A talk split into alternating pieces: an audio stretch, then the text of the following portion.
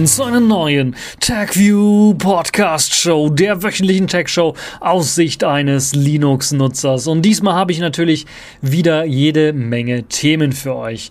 Nun ja, ich will es etwas kürzer halten und es wird ein bisschen was anders sein. Ganz zum Schluss werdet ihr hören, was anders ist. Ansonsten werdet ihr es vielleicht zwischendurch auch schon merken.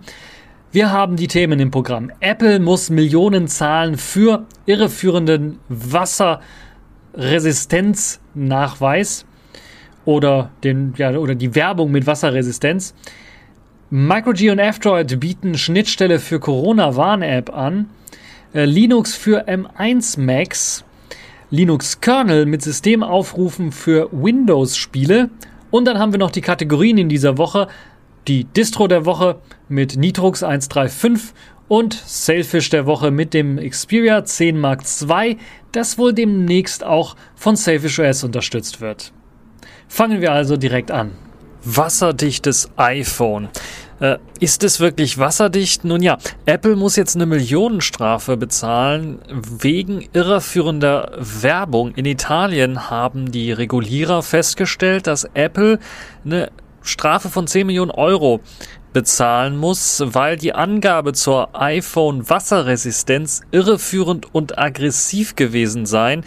Da haben die Wettbewerbsbehüter äh, ja, äh, aus Italien gegen Apple und Apples Werbebotschaften ganz klar was dagegen, denn die Vermarktungspraktiken des Herstellers rund um die Dichtigkeit des Wassers oder die Wasserdicht Dichtigkeit der iPhones oder der verschiedenen iPhone-Modelle sei sehr irreführend, aber auch sehr aggressiv, wie sie festgestellt haben.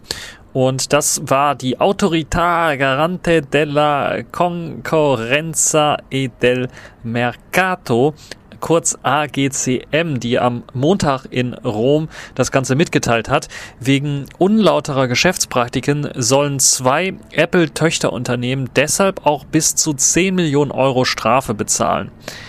Denn man hat äh, die wasserdichten iPhones äh, ja nur leid äh, ja, Laborwerte benutzt, anstatt echte Werte benutzt. Und das sorgt dafür, dass gerade bei der Modellreihe iPhone 8 bis hin zum iPhone 11 aus dem letzten Jahr der Hinweis äh, wasserresistent äh, eigentlich nicht gegolten hat, weil 30 Minuten soll das Telefon je nach Modell ein bis vier Meter überstehen können im Wasser.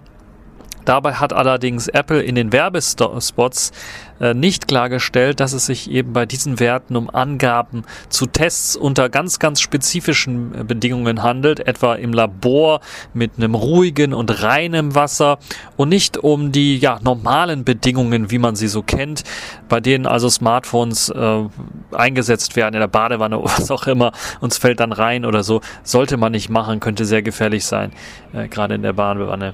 Äh, und ja, im Kleingedruckten hält Apple inzwischen dann aber dann doch fest, man habe dies unter kontrollierten Laborbedingungen getestet und nicht unter realen Bedingungen. Und Apples Anmerkung, dass Flüssigkeitsschäden zudem nicht von der Garantie abgedeckt werden können, haben natürlich dann auch die Endverbraucher getäuscht. So sagen zumindestens, äh, so sagt zumindestens die italienische Verbraucherschutzbehörde. Und ja, es ist nicht immer ganz klar, was eben jetzt äh, Herstellergarantie und Gewährleistung äh, ist. Und es wird auch nicht immer ganz klar davon unterschieden. Und so hat eben dann die äh, italienische Wettbewerbsbehörde auch das moniert. Und ja, die Garantieverweigerung bei einem Wasserschaden und einem iPhone ist eben auch äh, sehr, sehr groß, wenn es darum geht, was Apple mit solchen Geräten macht. Deshalb ist das, glaube ich, äh, eine gute Sache, dass da mal drauf äh, verwiesen wird, weil sonst gucken wir immer auf diese ganzen IP-Ratings. Ich weiß gar nicht, haben, hat Apple sowas auch, so ein IP-Rating für ihre Geräte oder sagen sie einfach nur, ja, ist was, Wasserschutz oder wasserresistent oder so? Nun ja, äh, habt ihr schon mal ein iPhone aus dieser Modellreihe 8 bis 11 unter Wasser gehabt und Angst gehabt oder mit Wasser vollgespritzt und Angst gehabt, dass es jetzt kaputt geht? Äh, würde mich mal interessieren, ob äh, und wie oder was ihr von eurem, wenn ihr so ein iPhone habt und noch nicht ein Wasser gehabt habt, ob ihr ein bisschen Angst bekommen habt oder wie das dann da so aussieht, das könnt ihr alles im Kommentarbereich hinterlassen. Ähm, ich finde es, glaube ich, eine ziemlich interessante Geschichte, dass Apple dort eben jetzt wirklich mal eine Millionenstrafe aufgedruckt bekommt wegen dieser Wasserdichtigkeit. Und mich würde mal interessieren, wie es denn aussieht mit anderen Smartphones auch, ob die italienische Verbraucherschutzbehörde da auch mal auf die Finger klopft und da mal guckt, wie das dann da aussieht, oder ob die anderen Firmen das eigentlich nicht so machen wie Apple. Eine weitere kleine, aber ziemlich interessante Geschichte ist aufgeschlagen in dieser Woche, nämlich F-Droid arbeitet an einem freien Paket der Corona-Warn-App. Ihr wisst es ja, bisher ist es so, auf Apple und auf Android-Geräten braucht man proprietäre Codes, die Apple oder in dem Fall Google über ihre Play-Dienste mitliefert, um die Corona-Warn-App in Deutschland, die Corona-Warn-App aus Deutschland, laufen lassen zu können. Nun arbeiten einige Entwickler auch ohne Play-Services daran, das auf Android-Geräten laufen zu lassen, die beispielsweise kein, keine Play-Services besitzen. Grundlage hierfür bildet MicroG, was ein freier Nachbau von der, ja, den Google Play Diensten oder einigen der Google Play Dienste ist. Die Corona Warn-App selber ist zwar Open Source, man kann auf GitHub den Code einsehen, aber die App ist gebunden bei der Nutzung an die proprietären Play-Dienste von Google. Darüber hinaus gibt es auch die sogenannte Exposure Notification API, die in den Play-Diensten umgesetzt ist. Jetzt gibt es aber eine freie Reimplementierung dieser API in dem MicroG Framework und daran arbeitet jetzt auch das F-Droid-Team, um das Ganze zu packen als ja, Paket für Android-Geräte, die kein keine Google-Dienste haben, bereitzustellen. Und das würde zum Beispiel Sinn machen für alle Huawei-Nutzer, die ja so etwas nicht haben. Huawei hat zwar in ihren eigenen Mobile Services diese API, die Exposure Notification API auch mit integriert, aber bisher hat niemand die Corona-Warn-App dahingehend erweitert, dass sie eben auch auf Huawei-Geräten mit den Huawei Mobile-Diensten zusammenarbeiten kann. Mit der Micro-G-Lösung würde man die Huawei-Dienste äh, oder die Huawei-Geräte mit abholen, aber auch abdecken alle anderen Geräte, beispielsweise Selfish OS-Geräte, die keine Google-Dienste haben trotzdem an dieser Exposure Notification API teilnehmen zu können mithilfe der Corona Warn App ohne dass die Corona-Warn-App modifiziert werden müsste, sondern nur indem man das Micro-G-Framework benutzt. Die Bindung der App an dieser API aus den Play-Diensten ist ziemlich praktisch, aber natürlich gerade für alternative Android-Versionen oder für alternative Smartphone-Systeme ein Graus und führt dazu, dass eben die Leute, die diese Systeme einsetzen, bisher immer noch ein zweites Smartphone haben mussten oder auf die Google Android-Dienste setzen mussten oder ein eigenes anderes ROM installieren mussten. Und das kann mithilfe dieser, des Nachbaus des, der Exposure Notifications im Micro-G Framework nun umgangen werden und ist sicherlich ein guter Tag für alle diejenigen, die alternative Systeme auf ihren Smartphones einsetzen. Kommen wir zum nächsten Thema Linux auf ARM Macs. Die neuen ARM M1-Prozessoren haben sich ja schon einige so ein bisschen angetan. Auch Linus Torvalds hat davon geschwärmt, äh, jüngste, dass er sich ein M1 MacBook mit Linux wünschen würde. Und da haben viele ihm geschrieben, hier, es gibt doch schon ARM-Notebooks mit Linux. Aber klar, diese ARM-Notebooks mit Linux sind ja, von der Leistungsperspektive komplett in einer anderen Liga angesiedelt. Also so ein Pinebook beispielsweise, was ich ja auch schon in meinen TechView Podcast vorgestellt habe, ist leistungstechnisch auf einem komplett anderen Niveau. Der Hacker Hector Martin, der bekannt geworden ist dadurch, dass er eine Linux-Distribution für die PlayStation 4 portiert hat, inklusive Grafikunterstützung und Support für Steam, hat jetzt vorgeschlagen, dass er Vollzeit arbeiten möchte an einer Linux-Distribution für die M1 Macs. Dazu möchte er ja, auf einen offenen Teil des Bootloaders setzen, denn Apple soll es einem ermöglichen, anders als ich das bereits auch berichtet habe bisher, das Booten eines Custom Kernels ganz bewusst möglich machen auf diesen neuen ARM Macs. Das hat zumindest Martin erklärt.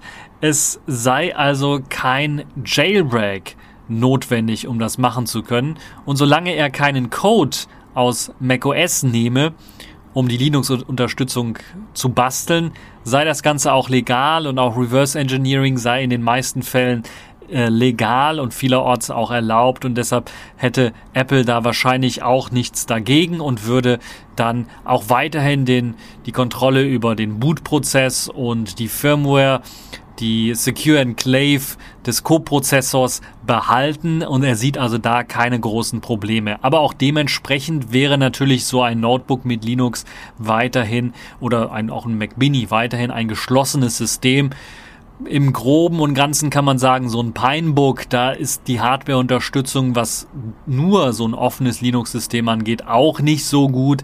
Wenn es also darum geht, beispielsweise GPU-Unterstützung für das Dekodieren von Videos zu erreichen, da muss man meistens auf einen proprietären Treiber setzen, damit das Ganze ordentlich funktioniert. Und das liegt bei allen so, also Treiber, Treiber, Treiber ist so das Hauptproblem und da muss dann Hector Martin sehr stark dran arbeiten, dass er auch wirklich die Treiber nachprogrammieren kann für Grafikkarte, für WLAN-Chips eventuell und natürlich auch für die Anbindung an den internen Speicher, die SSD und er möchte, er hat bereits angekündigt, dann den Code auch auf GitHub zu stellen. Er möchte das Ganze als Vollzeitjob machen, finanziert durch Nutzer.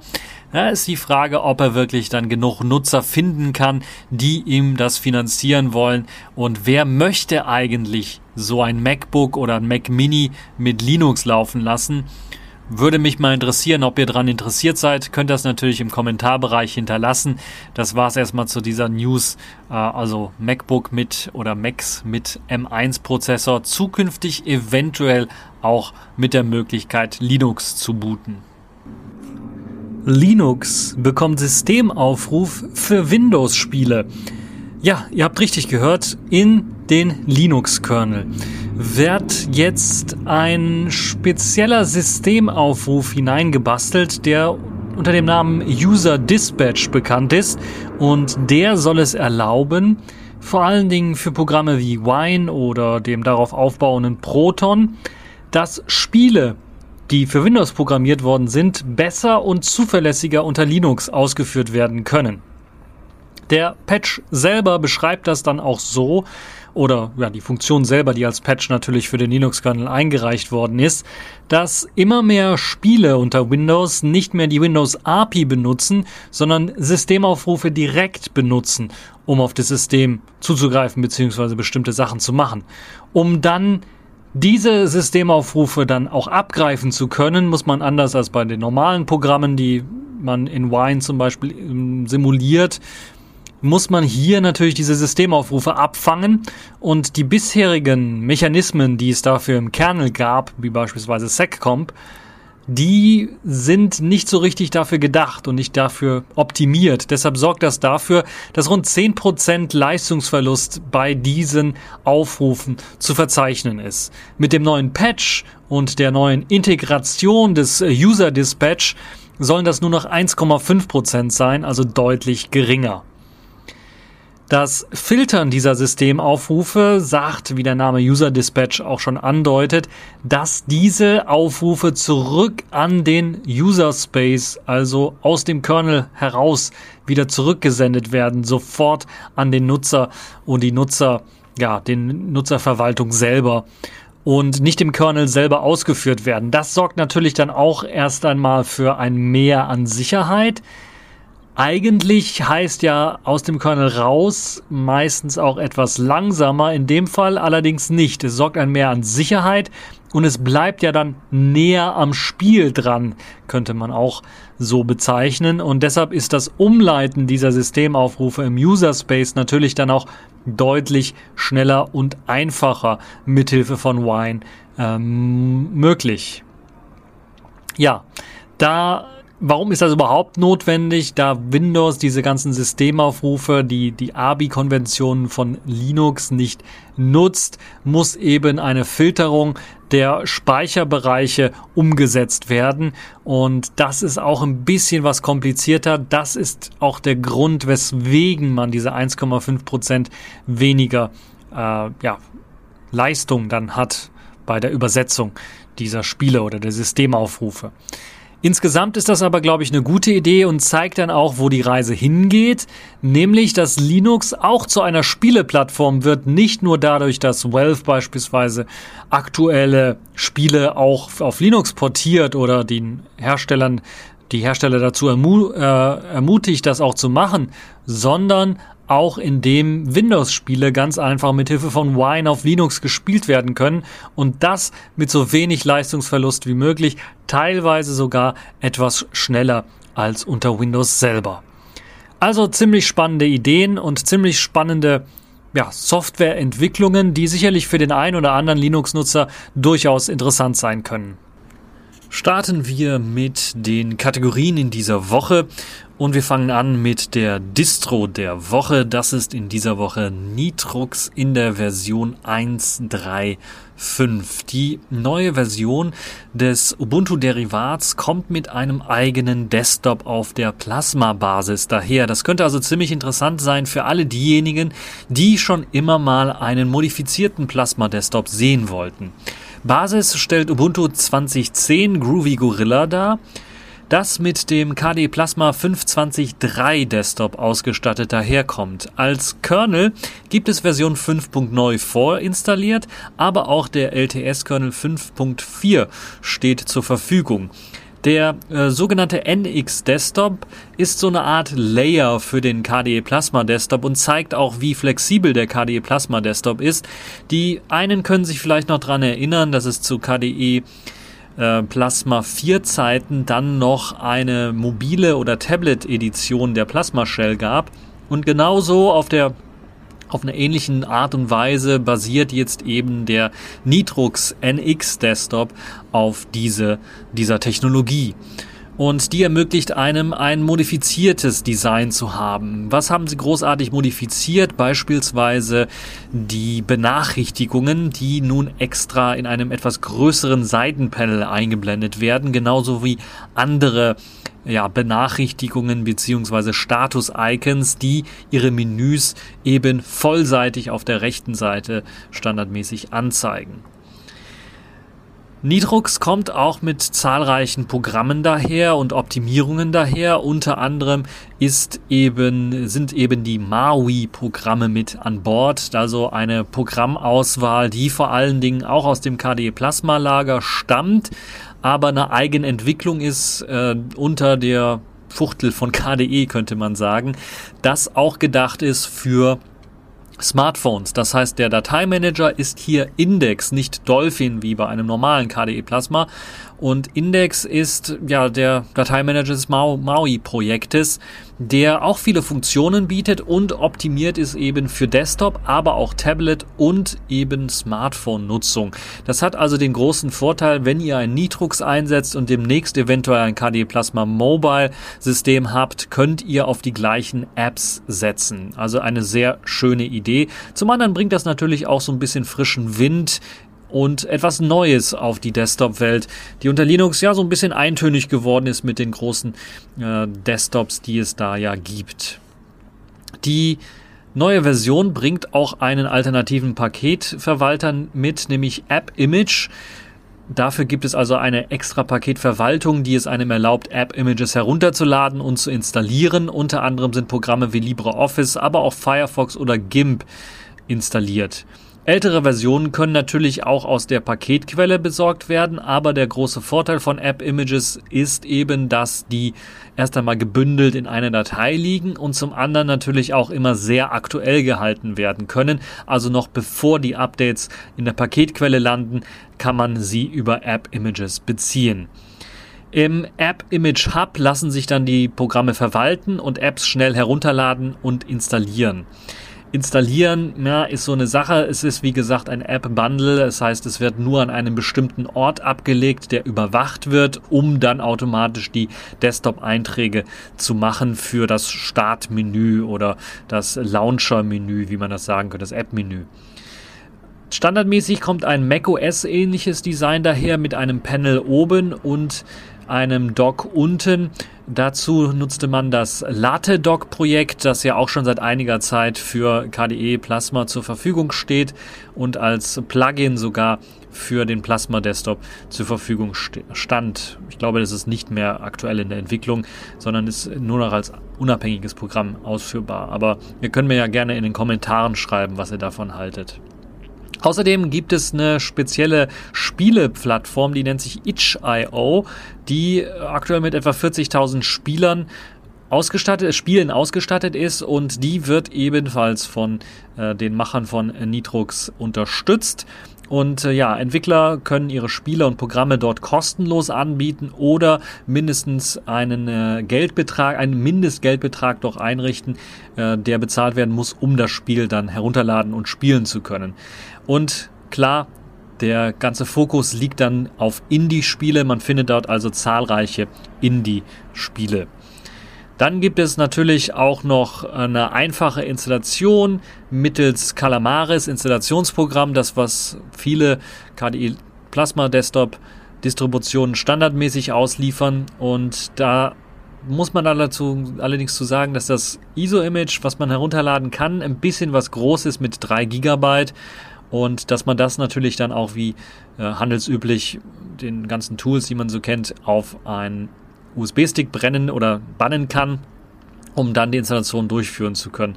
Es ist eine ziemlich interessante Geschichte für viele, die Nitrux sich noch nie angeschaut haben. Die haben jetzt die Möglichkeit, sich mal einen modifizierten Plasma Desktop, den sogenannten NX Desktop anzuschauen und zu gucken, wie das funktioniert, wie das aussieht und vielleicht auch mal in die Welt von MAUI-Applikationen hineinzuschnuppern, die ebenfalls vorinstalliert daherkommen. Damit glaube ich ziemlich interessant die Distro der Woche Nitrux 135.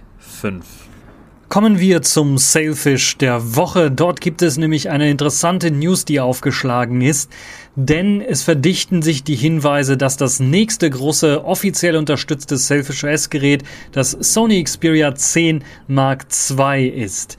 Denn auf der üblichen GitHub-Quelle für mehr Hybris kann man bereits schon die ersten Pakete und Submits oder Commits sehen für den Codenamen Sane. Und wer den Codenamen Sane schon mal gehört hat, das ist der Codename, den Sony auch für das Xperia 10 Mark II verwendet. Und dort wurde auch oder wird auch schon seit einiger Zeit ordentlich committed.